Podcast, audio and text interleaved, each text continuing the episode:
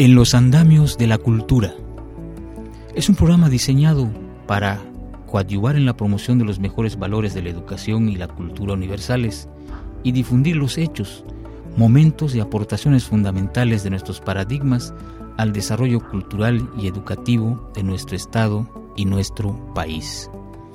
Será conducido por el maestro Orlando Rodríguez Núñez, la maestra Efiluz Vázquez López y el doctor Carlos Bojorques Ursáiz.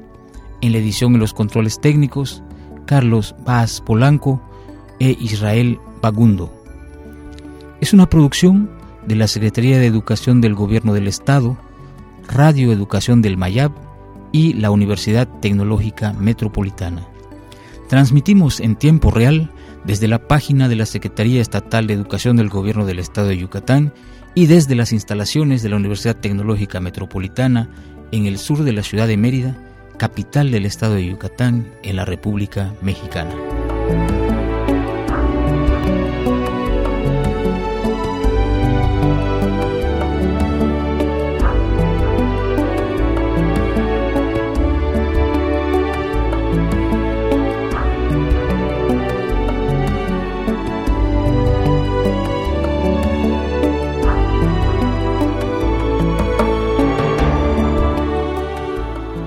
Amigos, ¿qué tal? Les saludo con el afecto de siempre y les agradezco que nos sintonicen. Estamos en Radio Educación del Mayab, transmitiendo desde las instalaciones de la Universidad Tecnológica Metropolitana en la ciudad de Mérida, capital del estado de Yucatán, en la República Mexicana. Estaremos con ustedes en los próximos 90 minutos en este que es programa En los Andamios de la Cultura. Es un programa que fue diseñado para difundir los principales y fundamentales hitos de nuestra historia, de nuestra literatura, de nuestra educación, en fin, de nuestra cultura regional en general, sin olvidar, desde luego, los hechos nacionales y universales. Con lo anterior, pretendemos coadyuvar en el fortalecimiento y promoción de los mejores valores identitarios de nuestro Estado y de nuestro país.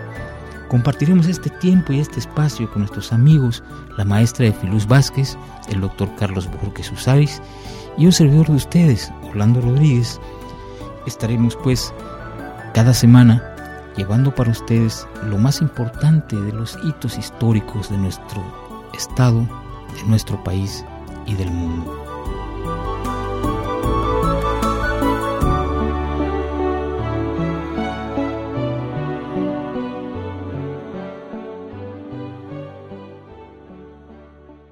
Hola amigos, ¿qué tal? Les saludo con el afecto de siempre y les agradezco que nos sintonicen. Estamos en Radio Educación del Mayab, transmitiendo desde las instalaciones de la Universidad Tecnológica Metropolitana en la ciudad de Mérida, capital del estado de Yucatán, en la República Mexicana. Estaremos con ustedes en los próximos 90 minutos en este que es programa En los Andamios de la Cultura. Es un programa que fue diseñado para difundir los principales y fundamentales hitos de nuestra historia, de nuestra literatura, de nuestra educación, en fin, de nuestra cultura regional en general, sin olvidar, desde luego, los hechos nacionales y universales. Con lo anterior, pretendemos coadyuvar en el fortalecimiento y promoción de los mejores valores identitarios de nuestro Estado y de nuestro país. Compartiremos este tiempo y este espacio con nuestros amigos, la maestra de Filuz Vázquez, el doctor Carlos Borges Usáis y un servidor de ustedes, Orlando Rodríguez. Estaremos pues cada semana llevando para ustedes lo más importante de los hitos históricos de nuestro Estado, de nuestro país y del mundo.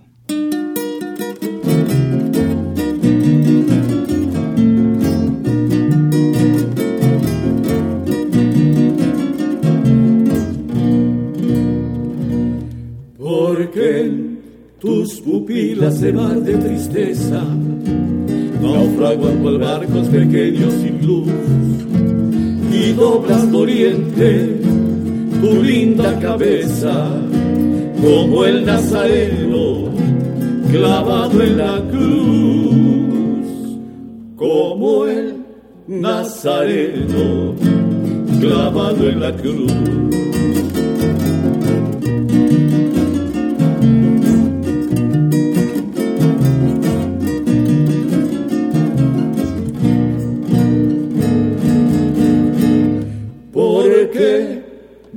cuentas tus mudos dolores, porque no me miras lo mismo que ayer.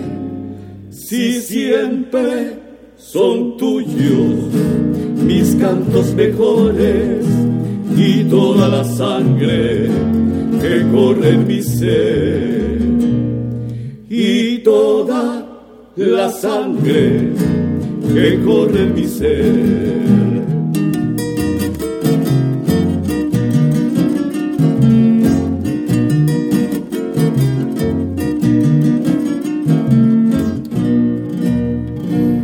No sé, pero toda tu bella hermosura refleja las huellas de un hondo pesar.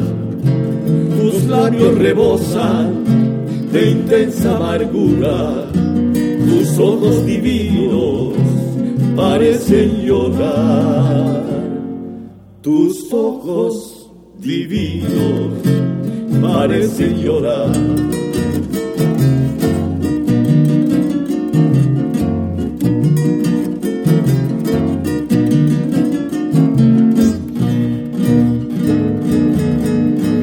Siente tus mejillas hoy más hechiceras, tus labios escancian angustia precoz, más grandes, más hondas están tus ojeras, más triste tus ojos, más grave tu voz, más tristes tus ojos, más grave tu voz.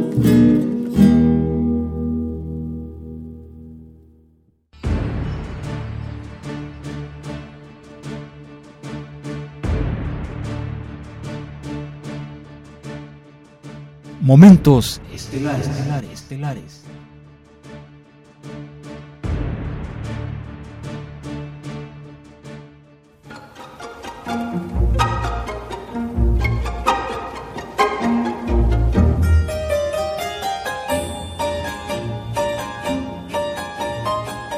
Dios mío, Dios misericordioso, ¿por qué tu misericordia no ha llegado hasta mí? ¿Por qué no me haces olvidar? ¿Por qué, Señor? ¿Por qué? Y como si no fuera suficiente el tono y el inmenso fervor de sus oraciones y súplicas, la fuerte mano agitaba las disciplinas azotándose las espaldas, una y otra vez, y otra vez, y otra. Aquella noche, muy noche, el padre Mariano cayó desfallecido por el cansancio y por el dolor de sus heridas. El sacristán que no se había retirado de la iglesia del suburbio de San Sebastián, que es donde sucede lo que cuento, porque sospechaba lo que ocurría, corrió en su auxilio, lo levantó, lo condujo a su lecho y enjugó su sangre y sus lágrimas. El sacerdote, balbuceante, entreabrió los ojos y tuvo para él unas palabras de gratitud y de humildad.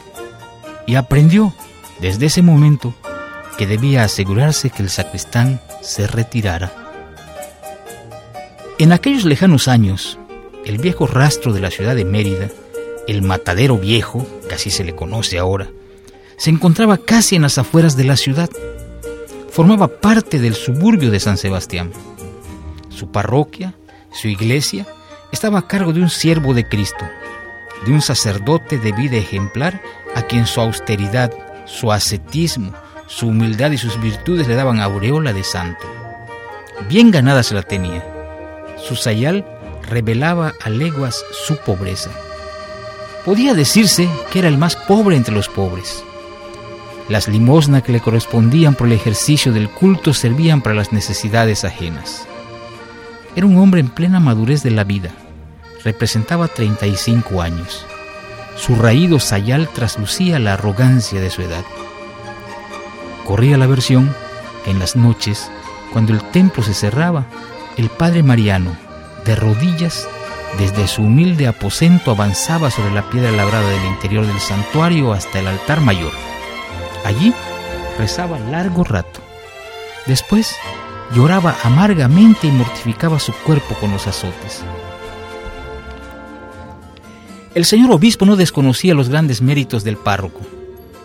Un día, su señoría ilustrísima mandó llamarlo para encomendarle una delicada misión. Acababa de fallecer el confesor de las monjas concepcionistas y el prelado consideró que no había alguien mejor que el padre Mariano para ocupar la vacante. Con su nuevo cargo, que atendería además de su parroquia, se veía al padre Mariano atravesar las calles que separaban la iglesia de San Sebastián del convento de monjas para escuchar en confesión a las esposas del Señor. Así pasaron los días, pasaron las semanas, pasaron los meses, hasta que, en cierta ocasión, escuchando a través de la rejilla del confesionario los pecados de una sierva de Cristo, escuchó un suspiro, hondo suspiro, como un lamento, una voz que removió sus recuerdos, las cosas que lo martirizaban y que inútilmente trataba de borrar de su mente. Entonces, con mano firme y atrevida bajó el velo que ocultaba el semblante de la monja. Años atrás, un joven de humilde familia se enamoró de una dama de la mejor sociedad meridana. Una noche, en la que ambos hablaban de su amor, fue sorprendido por el iracundo padre de la novia quien lo corrió de allí. ¿Cómo pudo imaginarse que podía ser su esposa habiendo tan grande distancia social entre los dos? Desde aquella noche, Mariano y Dolores, que tal era el nombre de la dama, no volvieron a verse. Más tarde, supo que su amada había sido llevada a un convento y que había profesado.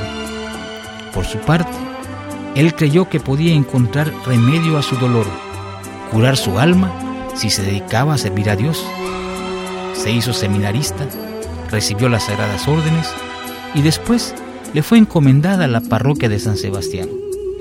Allí lo encontramos al principio de esta lectura. Hemos seguido sus pasos y ya sabemos que los dos han jurado votos de religión y que han vuelto a encontrarse. El padre Mariano seguía ocupando todas las tardes su confesionario en la iglesia de monjas. El tribunal de la penitencia diariamente era profanado por él y por Dolores. Allí tenían lugar los apasionados coloquios amorosos adormecidos por mucho tiempo. Coloquios que habían revivido más ardientes. Hicieron un juramento. Nadie sabe lo que se juraron.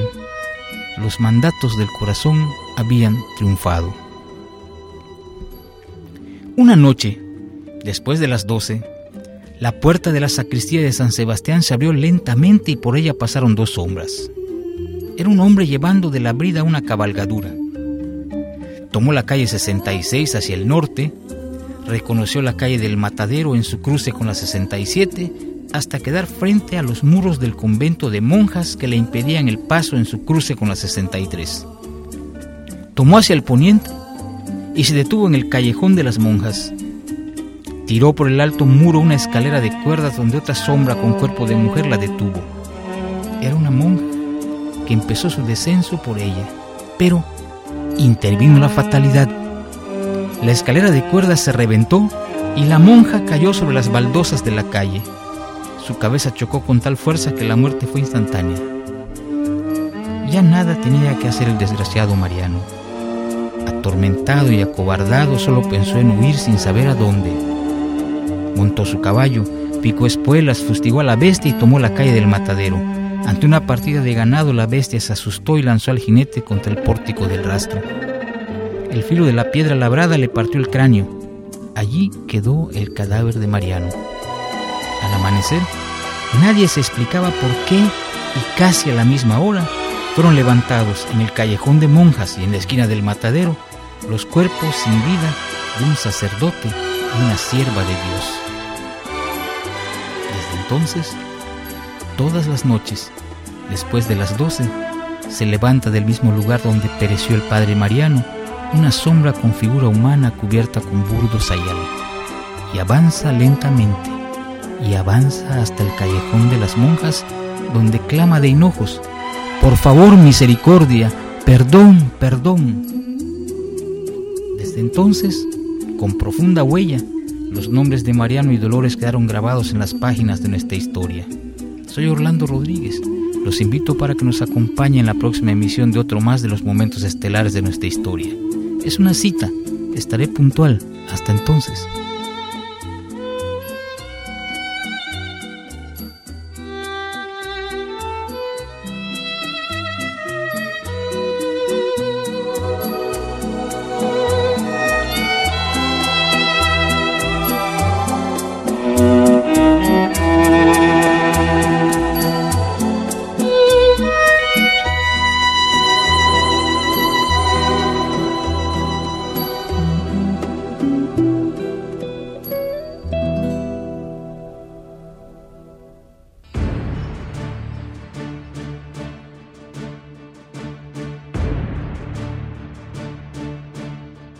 Esto fue Momentos Estelares.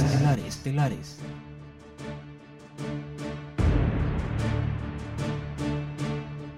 Para usted que nos sintoniza en esta dirección electrónica, déjeme decirle que este es su programa En los Andamios de la Cultura. Es una producción de la Secretaría de Educación del Gobierno del Estado, Radio Educación del Mayab y la Universidad Tecnológica Metropolitana. Estamos transmitiendo desde las instalaciones de la Universidad Tecnológica Metropolitana en el sur de la ciudad de Mérida, capital del estado de Yucatán, en la República Mexicana. Siga usted con nosotros, no le cambie, no haga clic. Permítame comentarle que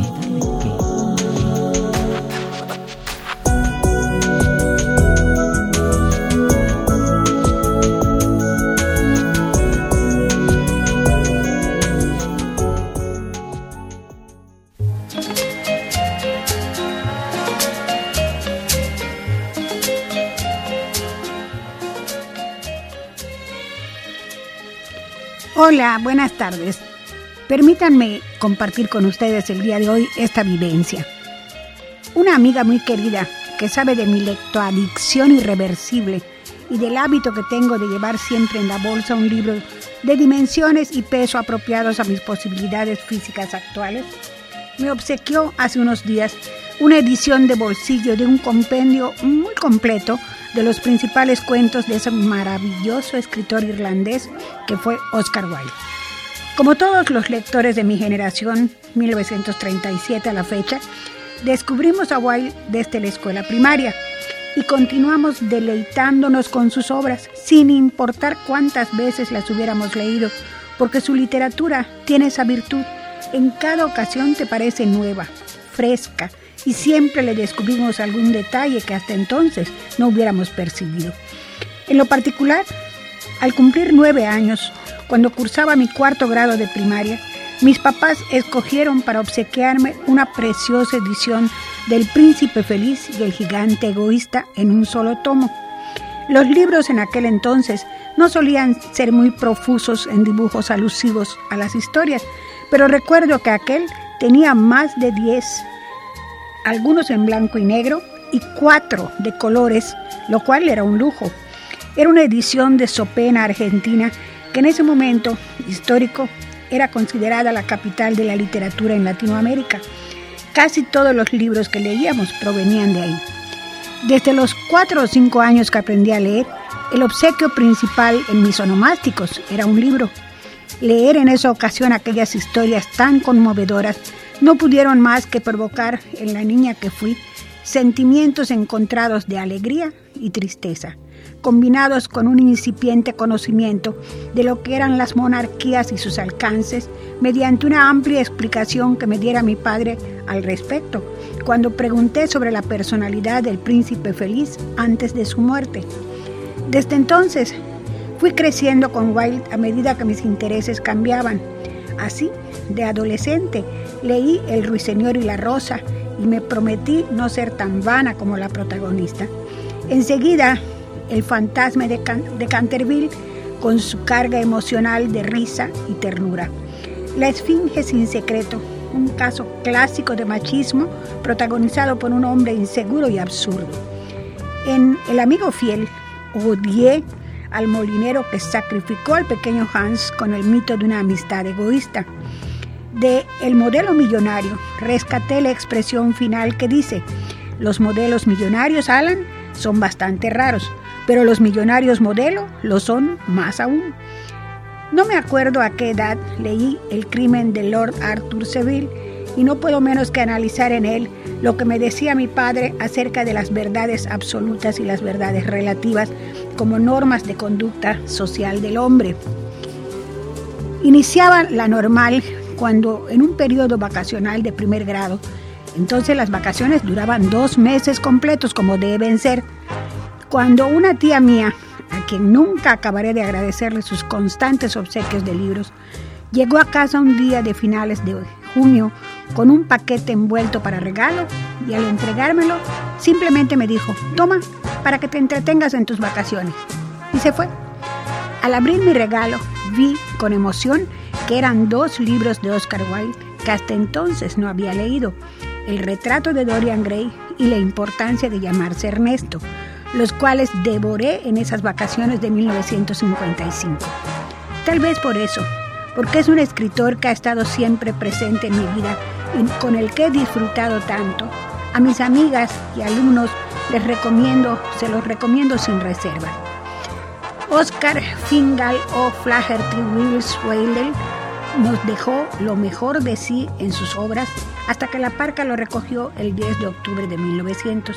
Gracias, querido amigo. Por cierto, su frase lapidaria en la que señala que la experiencia no es otra cosa que la suma de nuestros errores, he podido comprobar a estas alturas de mi vida que es indiscutible. Bueno, buenas tardes otra vez y muchas gracias por habernos escuchado. Les esperamos en la próxima emisión. Soy Efi Luz Vázquez. Muchas gracias.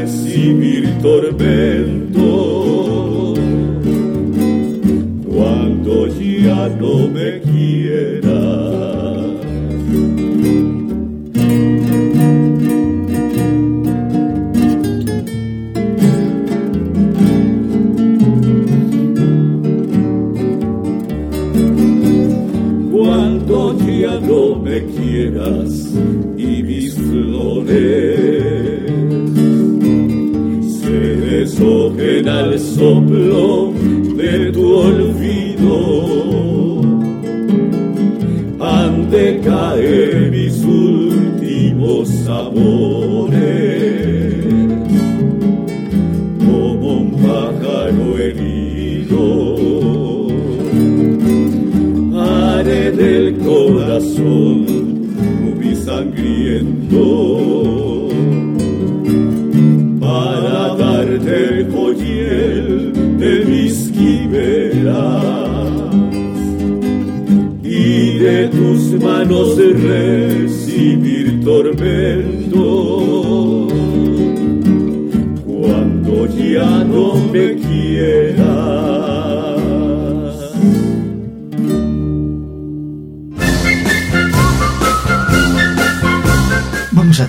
con ustedes por los andamios de la cultura.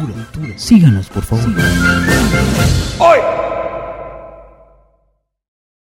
Bueno, mira, tengo aquí, eh, Orlando, un libro que lo encontré en la librería, ya tenía yo antecedentes de él y de alguna manera eh, el señor Jorge Bucay, pues es un psicólogo y filósofo moderno que su, su prosa, sus historias, su forma de decir las cosas, llega a todo público y con mucha claridad.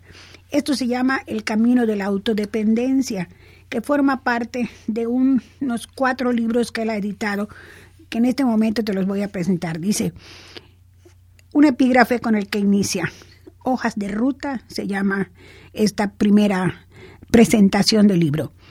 Seguramente hay un rumbo, posiblemente, y de muchas maneras personal y único. Posiblemente hay un rumbo, seguramente, y de muchas maneras el mismo para todos. Hay un rumbo seguro y de alguna manera posible. De manera que habrá que encontrar este rumbo y empezar a recorrerlo. Y posiblemente habrá que arrancar solo y sorprenderse al encontrar más adelante en el camino a todos los que seguramente van en la misma dirección. Este rumbo último, solitario, personal y definitivo, sería bueno no olvidarlo. Es nuestro puente hacia los demás, el único punto de conexión que nos une irremediablemente al mundo de lo que es. Llamemos al destino final como cada uno quiera, felicidad, autorrealización, elevación, iluminación, darse cuenta, paz, éxito, cima o simplemente final. Lo mismo da. Todos sabemos que arribar con bien ahí es nuestro desafío. Habrá quienes se pierdan en el trayecto y se condenen a llegar un poco tarde, y habrá también quienes encuentren, quienes encuentren un atajo y se transformen en expertos guías de los demás. Algunos de estos guías me han enseñado que hay muchas formas de llegar, infinitos accesos, miles de maneras, decenas de rutas que nos llevan por el rumbo correcto, caminos que transitaremos uno por uno. Sin embargo, hay algunos caminos que forman parte de todas las rutas trazadas, caminos que no se pueden esquivar, caminos que habrá que recorrer si uno pretende seguir, caminos donde aprenderemos lo que es imprescindible saber para acceder al último tramo. Para mí estos caminos inevitables son cuatro. El primero el camino del encuentro definitivo con uno mismo, que yo llamo el camino de la autodependencia. El segundo, el camino del encuentro con el otro, del amor y del sexo, que llamo el camino del encuentro. El tercero, el camino de las pérdidas y de los duelos, que llamo el camino de las lágrimas. El cuarto y último, el camino de la completud y de la búsqueda del sentido, que llamo el camino de la felicidad. A lo largo de mi propio viaje, he vivido consultando los apuntes que otros dejaron de sus viajes y he usado parte de mi tiempo en trazar mis propios mapas de recorrido. Mis mapas de estos cuatro caminos se constituyeron en estos años en hojas de ruta que me ayudaron a retomar el rumbo cada vez que me perdía. Quizá mis libros puedan servir a algunos de los que, como yo, suelen perder el rumbo y quizá también a aquellos que sean capaces de encontrar atajos. De todas maneras, el mapa nunca es el territorio y habrá que ir corrigiendo el recorrido cada vez que nuestra propia experiencia encuentre un error de cartógrafo. Solo así llegaremos a la cima. Ojalá nos encontremos ahí. Querrá decir que ustedes han llegado. Querrá decir que lo conseguí también yo. Y luego te lleva con un relato muy simpático en el que hace un parangón entre un carruaje y el cuerpo humano y su recorrido también por la vida. Él le llama la alegoría del carruaje. Un día de octubre, una voz familiar en el teléfono me dice, sal a la calle que hay un regalo para ti. Entusiasmado salgo a la vereda y me encuentro con el regalo. Es un precioso carruaje estacionado junto frente a la puerta de mi casa. Es de madera de nogal, barnizado, tiene herrajes de bronce y lámparas de cerámica blanca, todo muy fino, muy elegante, muy chic. Abro la portezuela de la cabina y subo. Un gran asiento semicircular forrado en pana, bordó y unos visillos de encaje blanco le dan un toque de realeza al cubículo. Me siento y me doy cuenta de que todo está diseñado exclusivamente para mí. Está calculado el largo de las piernas, el ancho del asiento, la altura del techo. Todo es muy cómodo y no hay lugar para nadie más. Entonces miro por la ventana y veo el paisaje. De un lado, el frente de mi casa, del otro el frente de la casa de mi vecino. Y digo, qué maravilla este regalo, qué bien, qué lindo. Y me quedo un rato disfrutando de esta sensación. Al rato empiezo a aburrirme de lo que se ve por la ventana y siempre lo mismo. Me pregunto, ¿cuánto tiempo uno puede ver las mismas cosas? Y empiezo a convencerme de que el regalo que me hicieron no sirve para nada. De eso me ando quejando en voz alta cuando pasa mi vecino que me dice, como adivinándome, ¿No te das cuenta que a este carruaje le falta algo? Yo pongo cara de ¿qué le falta? mientras miro las alfombras y los tapices. Le faltan los caballos, me dice antes de que llegue a preguntarle. Ah, por eso veo siempre lo mismo, pienso, por eso me parece aburrido. Em, cierto, digo yo. Entonces voy hasta el corralón de la estación y le ato dos caballos al carruaje. Me subo otra vez y desde adentro grito, ¡Ea! El paisaje se vuelve maravilloso, extraordinario, cambia permanentemente y eso me sorprende. Sin embargo, al poco tiempo empiezo a sentir cierta vibración en el carruaje y al ver el comienzo de una rajadura en uno de los laterales. Son los caballos que me conducen por caminos terribles, pasan por todos los hoyos, se suben a las banquetas, me llevan por barrios peligrosos. Me doy cuenta de que yo no tengo ningún control de nada. Los caballos me arrastran a donde ellos quieren. Al principio, ese derrotero es muy lindo, pero al final siento que es muy peligroso.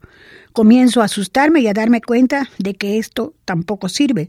En ese momento veo a mi vecino que pasa por ahí cerca en su, en su auto. Lo insulto. ¿Qué me hizo usted? Me grita, te falta el cochero. Ah, digo yo, con gran dificultad y con su ayuda, sofrenamos el a los caballos y decido contratar a un cochero. A los pocos días asume funciones este hombre. Es un hombre formal y circunspecto, con cara de poco humor y mucho conocimiento. Me parece que ahora sí estoy preparado para disfrutar verdaderamente del regalo que me hicieron. Me subo, me acomodo, asomo la cabeza y le indico al cochero a dónde quiero ir. Él conduce. Él controla la situación, él decide la velocidad adecuada y elige la mejor ruta. Yo yo disfruto del viaje. Esta pequeña alegoría deberá servirnos para entender el concepto holístico del ser. Hemos nacido, salido de nuestra casa y nos hemos encontrado con un regalo, nuestro cuerpo, un carruaje diseñado especialmente para cada uno de nosotros, un vehículo capaz de adaptarse a los cambios con el paso del tiempo, pero que será el mismo durante todo el viaje. A poco de nacer, nuestro cuerpo registró un deseo, una necesidad, un requerimiento instintivo y se movió. Este carruaje, el cuerpo, no serviría para nada si no tuviera caballos. Ellos son los deseos, las necesidades, las pulsiones y los afectos. Todo va bien durante un tiempo, pero en algún momento empezamos a darnos cuenta de que estos deseos nos llevaban por caminos un poco arriesgados y a veces peligrosos, y entonces tenemos necesidad de sofrenarlos. Aquí es cuando aparece la figura del cochero, nuestra cabeza, nuestro intelecto, nuestra capacidad de pensar racionalmente. Ese cochero manejará nuestro mejor tránsito. Hay que saber que cada uno de nosotros es, por lo menos, los tres personajes que intervienen ahí. Tú eres el carruaje. Eres los caballos y eres el cochero durante todo el camino que es tu propia vida. La armonía deberás construirla con todas esas partes, cuidando de no dejar de ocuparte de ninguno de estos tres protagonistas.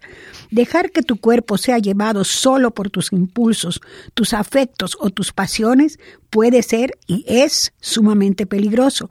Es decir, necesitas de tu cabeza para ejercer cierto orden en tu vida. El cochero sirve para evaluar el camino, la ruta, pero quienes realmente tiran del carruaje son tus caballos. No permitas que el cochero los descuide. Tienen que ser alimentados y protegidos, porque ¿qué harías sin los caballos? ¿Qué sería de ti si fuera solamente cuerpo y cerebro, si no tuvieras ningún deseo? ¿Cómo sería la vida? Sería como la de esa gente que va por el mundo sin contacto con sus emociones, dejando que solamente su cerebro empuje el carruaje. Obviamente, tampoco puedes descuidar el carruaje porque tiene que durar todo el trayecto, y esto implicará reparar, cuidar, afinar lo que sea necesario para su mantenimiento. Si nadie lo cuida, el carruaje se rompe, y si se rompe, se acabó el viaje. Justo cuando puedo incorporar esto, cuando sé que soy mi cuerpo, mi dolor de cabeza y mi sensación de apetito, que soy mis ganas y mis deseos y mis instintos, que soy además mis reflexiones, mi mente pensante y mis experiencias, justo en ese momento estoy en condiciones de, empezar equipado este camino que es el que hoy decido para mí.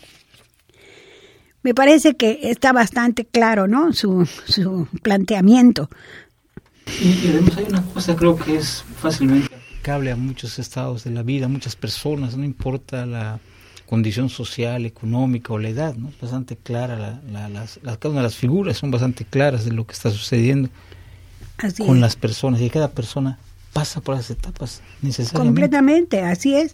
Lo que tenemos que saber es en qué momento vamos a utilizar una u otra de las partes que corresponden al coche, al cochero y a los caballos. Bien, amigo, usted que nos está sintonizando, que nos está siguiendo en esta parte de su programa, le agradecemos que esté con nosotros, continúe con nosotros. La siguiente melodía es para usted, esperamos que sea de su agrado.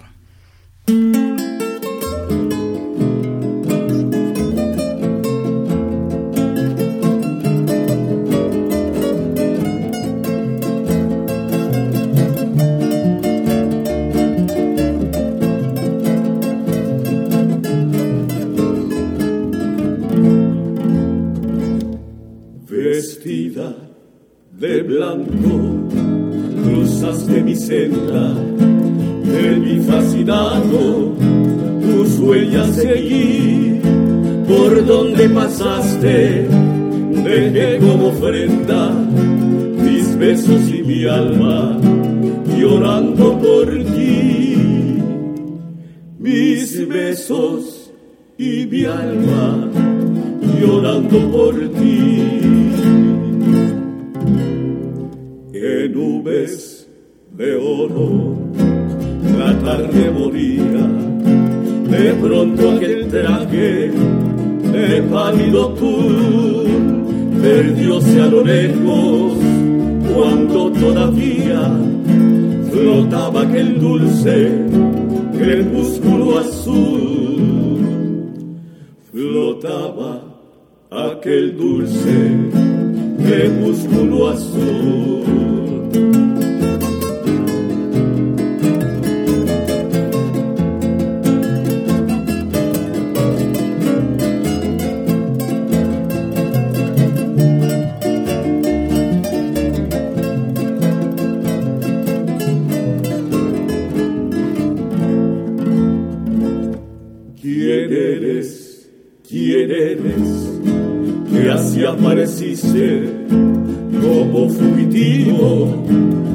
fantasma de amor, porque sombra blanca tan pronto te fuiste, dejándome lleno de angustia y dolor, dejándome lleno de angustia y dolor. Llorando me vieron después las estrellas y siempre llorando recuerdo ahí de mí, de aquel traje blanco, de aquellas tus huellas, de aquellas tus huellas que en vano seguí, de aquellas tus huellas que en vano seguí.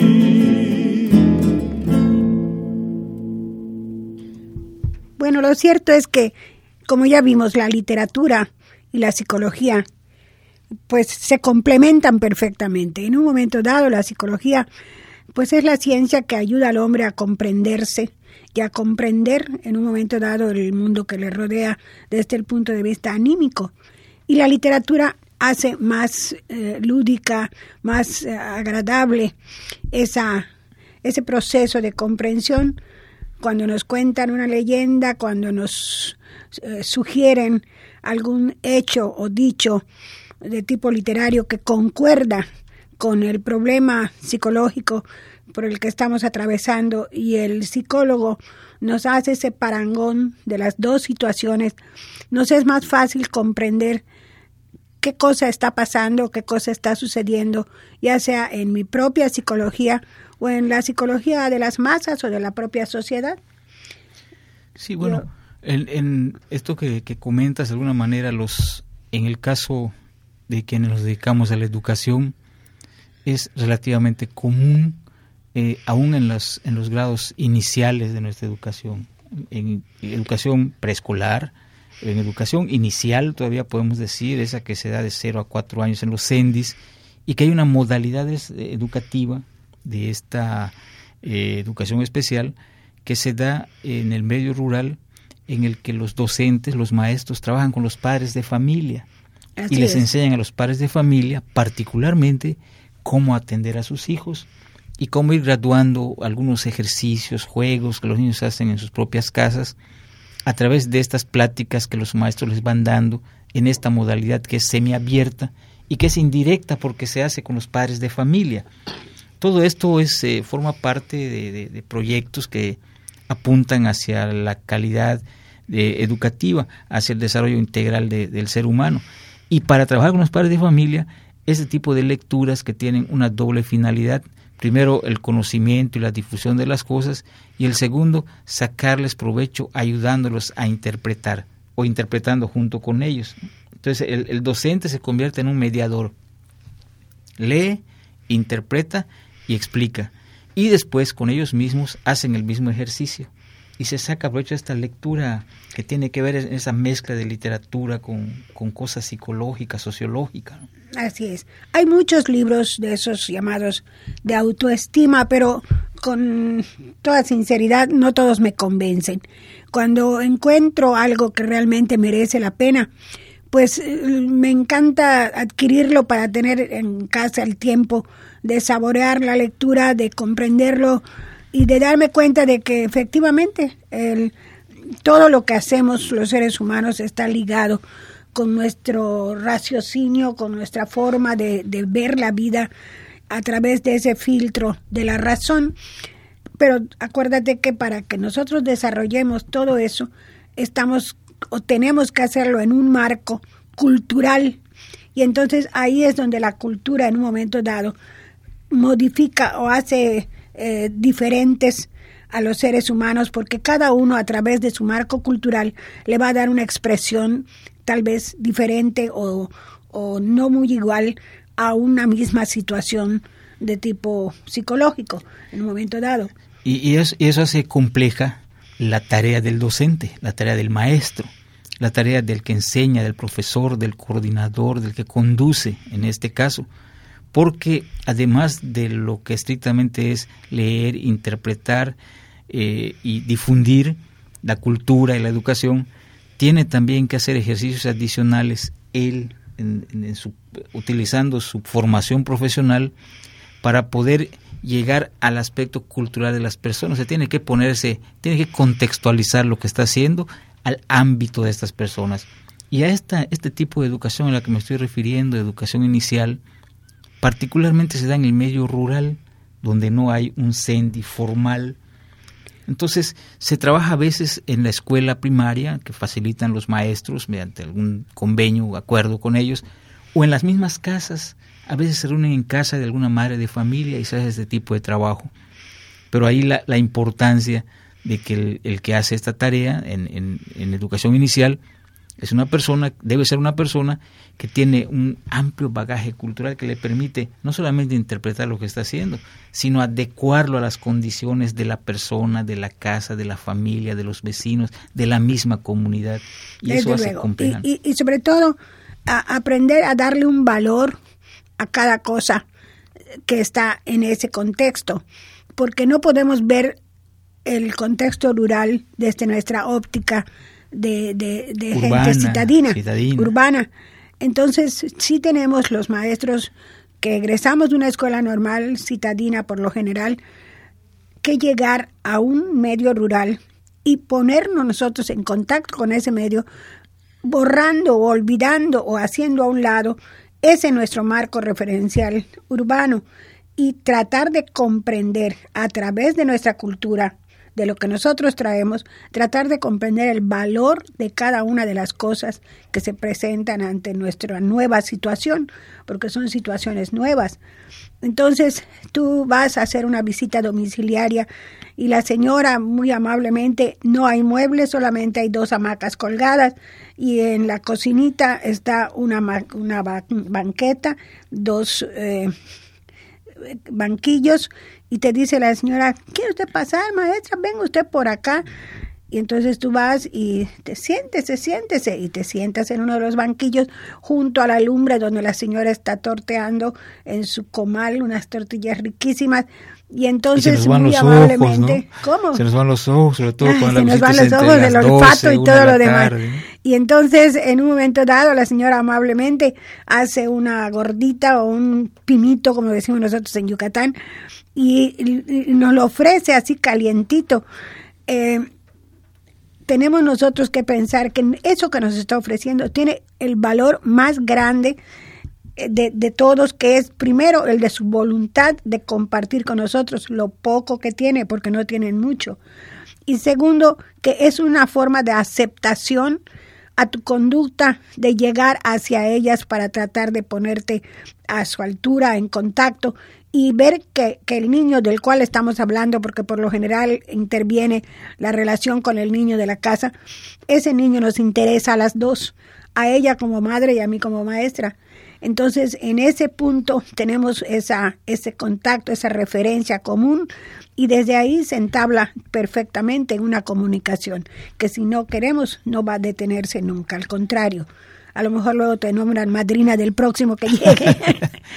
Bueno, hay, hay ocasiones ¿eh? de cómo es esta relación entre literatura, sociología, psicología, cultura, dentro de lo que es la, el bagaje profesional que un, un, maestro, que un docente en sus años de servicio va adquiriendo y acumulando. Probablemente al inicio de su vida profesional, pues seguramente eh, enfrentará menos problemas porque hay ocasiones en que cuando recién iniciamos nuestra tarea hay dos caminos que agarra un docente que inicia. O, o se apropia de la comunidad y la comunidad se apropia de él y la vive y la interpreta y se queda y, se queda una hora más y regresa una tarde y a las fiestas. O sea, la comunidad lo hace suyo, lo acepta y lo asimila. lo importante es. que el maestro entienda esto y también reaccione de la misma manera.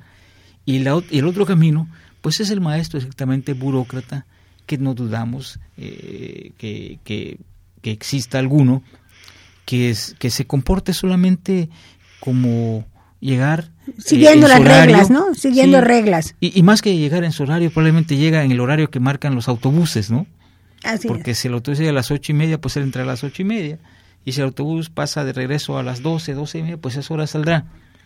Pero pues estos probablemente eh, esperamos nosotros que sean los menos aunque reconocemos las carencias de los docentes, sus necesidades también, como familia, también tienen familia, tienen hijos, pero bueno, la responsabilidad casi siempre se, se impone. Entonces este maestro eh, probablemente con el paso del tiempo va entendiendo y comprendiendo estas cosas y va haciendo que nuestra educación, aunque nosotros, muchos, muchas personas desde fuera, la, vituperan, particularmente a la escuela pública. Es una, es una escuela que consuma facilidades anatematizada. Así es. Los, los, los sabios de algunas empresas eh, que se dedican a la radiodifusión o a la, televisor, a la televisión y que alguien les ha dado pues tal vez el estatus de censores o de jueces o de o de todólogos, de lo que sea. O que son egresados de otro tipo de planteles que no son precisamente los, los planteles eh, populares, ¿no? Y ahí es donde entra en ocasiones esto que estamos hablando de la mediación. Hablábamos del docente, hablábamos del alumno, hablábamos de la comunidad, pero también debe darse entre los padres de familia.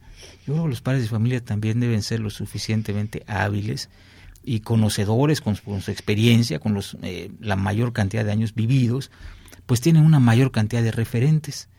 La inteligencia debe hacerles sentir y poder transformar sus vivencias a las vivencias de los niños o de la situación que se esté viviendo, porque eh, eh, bajo de este sol nuestro, Efi, no hay nada nuevo.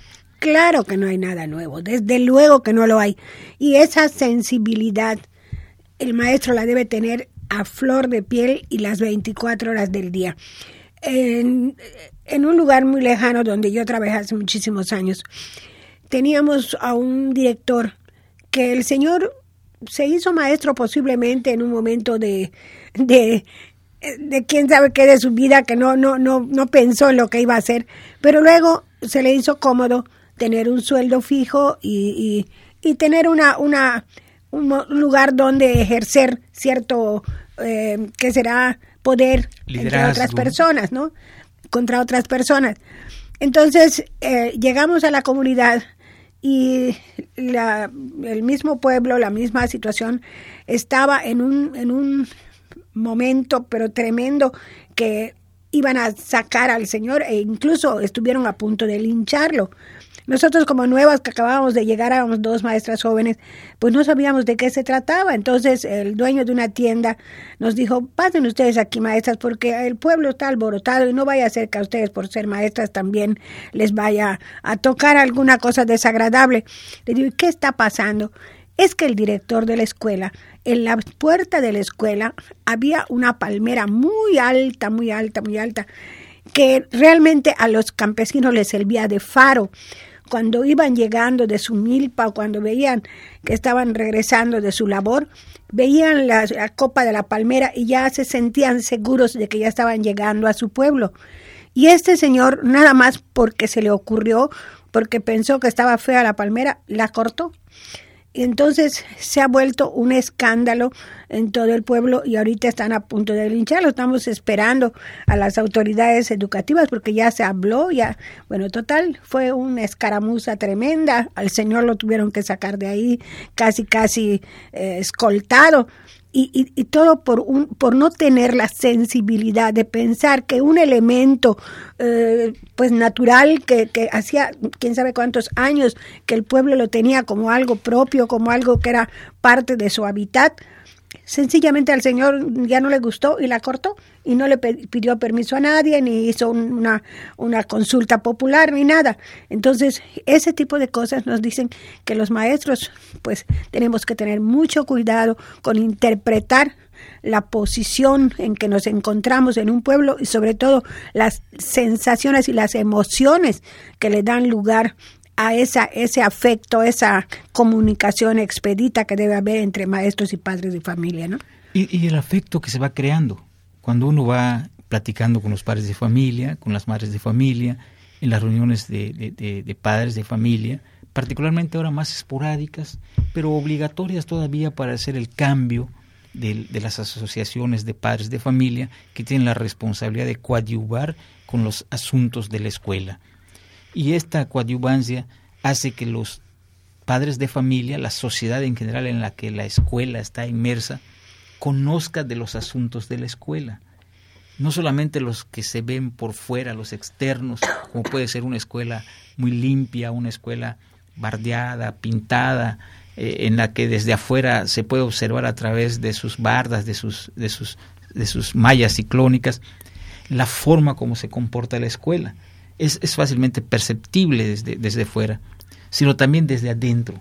Los padres de familia llegan a percibir que en la escuela sucede algo el niño es importantísimo, es un una tremenda hipersensibilidad para esas cosas los padres de familia. Y en, la inocencia del niño dicen las cosas que aparentemente no tienen eh, una gran trascendencia, pero que al fin alcanzan a hacerlo y vulneran esa, esa ya de por sí fragilidad de nuestra escuela no? pública. ¿Cómo no?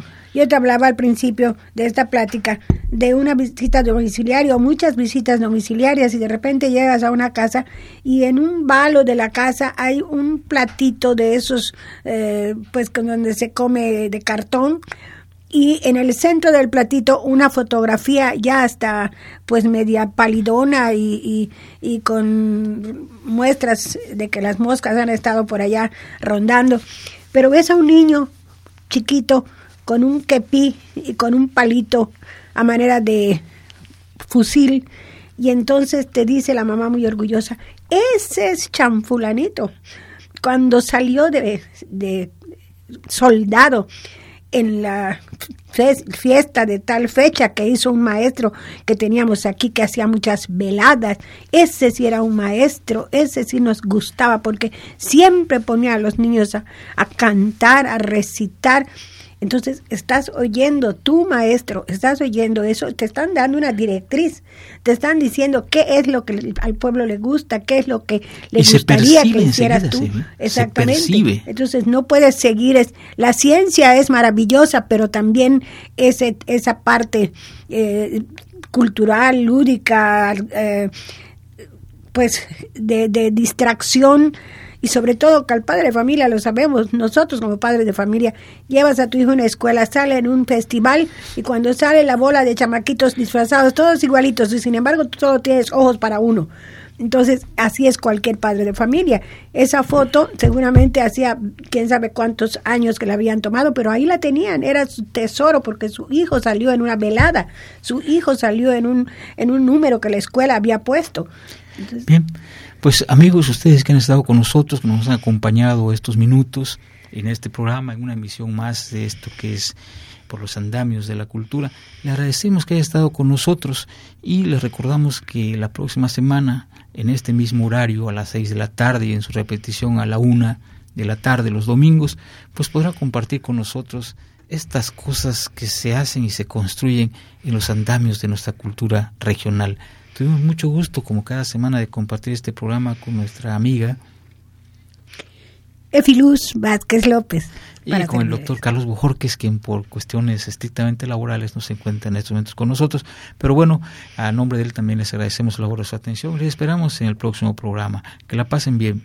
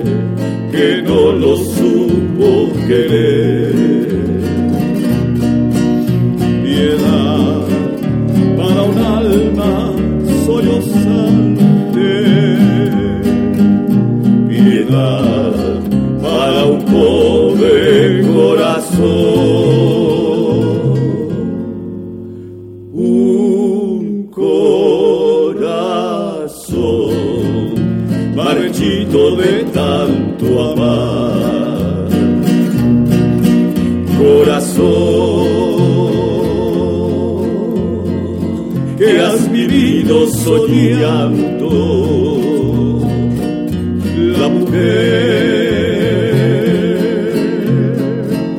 es la nube que flota, es la rosa que brota es la errante gaviota. Llega, pasa y se va, no se sabe cuándo, corazón, que has vivido soñando, que te estás marchitando de tanto amar.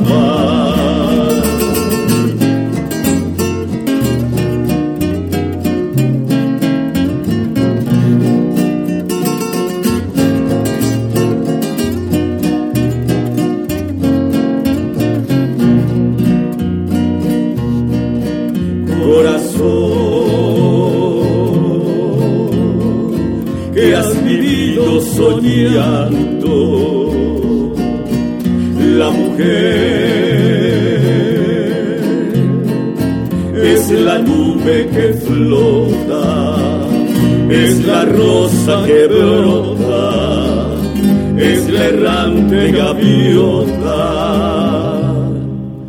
Llega pasa y se va.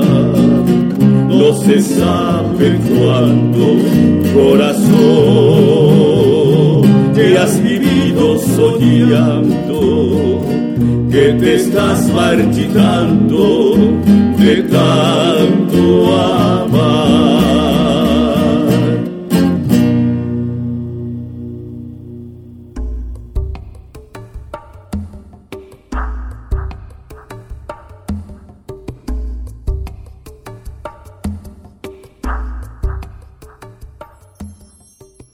En los andamios de la cultura. Es un programa diseñado para coadyuvar en la promoción de los mejores valores de la educación y la cultura universales y difundir los hechos, momentos y aportaciones fundamentales de nuestros paradigmas al desarrollo cultural y educativo de nuestro Estado y nuestro país. Fue conducido por el maestro Orlando Rodríguez Núñez, la maestra Efiluz Vázquez López y el doctor Carlos Bojorques Ursáis. En la edición y los controles técnicos, Carlos Paz Polanco e Israel Bagundo. Fue una producción de la Secretaría de Educación del Gobierno del Estado, Radio Educación del Mayab y la Universidad Tecnológica Metropolitana. Transmitimos en tiempo real desde la página de la Secretaría Estatal de Educación del Gobierno del Estado de Yucatán y desde las instalaciones de la Universidad Tecnológica Metropolitana en el sur de la ciudad de Mérida, capital del estado de Yucatán, en la República Mexicana.